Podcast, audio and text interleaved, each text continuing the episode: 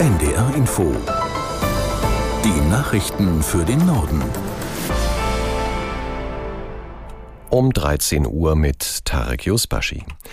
Die Bauern protestieren auch heute weiter. In allen norddeutschen Bundesländern gibt es Kundgebungen und Straßenblockaden.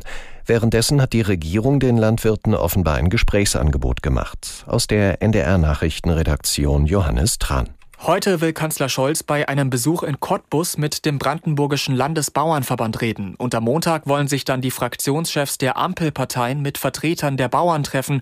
Das schreibt die deutsche Presseagentur. Ob die Regierung bereit ist, den Bauern weitere Zugeständnisse zu machen, ist aber unklar. Der Präsident des Deutschen Bauernverbands droht, die Bauern könnten auch länger als bis zum Montag protestieren, wenn die Regierung ihre Pläne nicht komplett zurücknimmt. Politiker haben währenddessen kritisiert, die Kommunikation mit den Landwirten sei nicht gut gelaufen. SPD-Generalsekretär Kühnert hat heute im ZDF gesagt, offensichtlich hätten beide Seiten zu wenig miteinander gesprochen.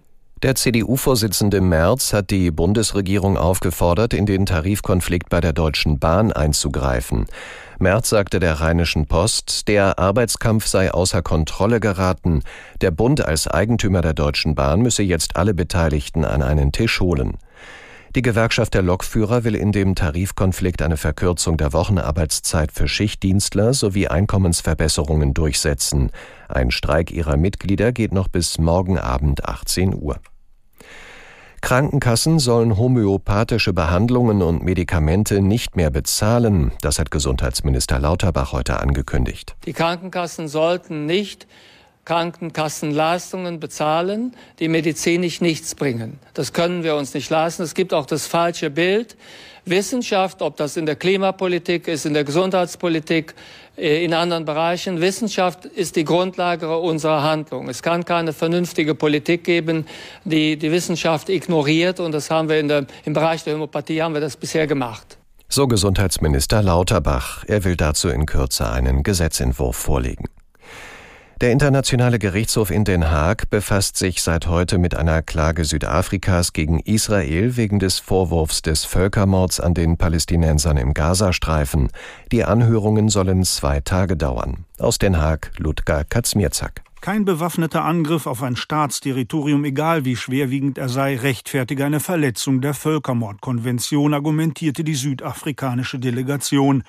Der Internationale Gerichtshof müsse Israel daher per einstweiliger Verfügung dazu zwingen, die Militäroperation in Gaza sofort zu stoppen. Über Sofortmaßnahmen gegen Israel wird das Gericht vermutlich innerhalb von zwei Wochen entscheiden. Israel weist die Beschuldigungen entschieden zurück und wird morgen vor dem Gericht seine Position darlegen. Ein Treffen der radikalen Rechten, an dem auch AfD-Vertreter teilgenommen haben, hat viele Spitzenpolitiker alarmiert. Das Recherchenetzwerk Korrektiv hatte gestern berichtet, dass auf der Veranstaltung ein Sprecher der identitären Bewegung aus Österreich ein Konzept vorgestellt hatte. Darin soll es darum gegangen sein, Menschen zu vertreiben, unter anderem Asylbewerber und deutsche Staatsbürger mit Migrationshintergrund. Aus der NDR Nachrichtenredaktion Karen Busche. Bundeskanzler Scholz schrieb auf der Plattform X, wir lassen nicht zu, dass jemand das Wir in unserem Land danach unterscheidet, ob jemand eine Einwanderungsgeschichte hat oder nicht. Wir schützen alle. Parallelen zum Nationalsozialismus sieht der FDP-Fraktionsvorsitzende Dürr. Die Pläne, Millionen von Menschen zu vertreiben, die erinnerten an das dunkelste Kapitel deutscher Geschichte. Der Chef des Verfassungsschutzes Haldenwang hat in der ARD-Sendung Kontraste mehr Engagement von der Mitte der Gesellschaft gefordert. Die schweigende Mehrheit im Land müsse wach werden und klar Position beziehen gegen Extremismus in Deutschland. Bundesjustizminister Buschmann will den Bürokratieabbau in Unternehmen vorantreiben. Der FDP-Politiker stellte dazu am Vormittag einen Gesetzentwurf vor. Aus Berlin Christopher Jenert. Mit den Maßnahmen soll die Wirtschaft um drei Milliarden Euro entlastet werden. Dazu gehört unter anderem, dass Unternehmen Belege nicht mehr so lange aufbewahren müssen wie bisher. Hotels müssen keine Meldezettel mehr für ihre Gäste ausfüllen, wenn die einen Wohnsitz in Deutschland haben. Und es soll generell mehr digitale Kommunikation ermöglicht werden. Also auch hier weniger Papier zwischen Ämtern und Unternehmen. Buschmann kündigt außerdem an, dass mehr als 50.000 kleine und mittelständische Unternehmen teilweise von Bilanzpflichten befreit werden. Das waren die Nachrichten.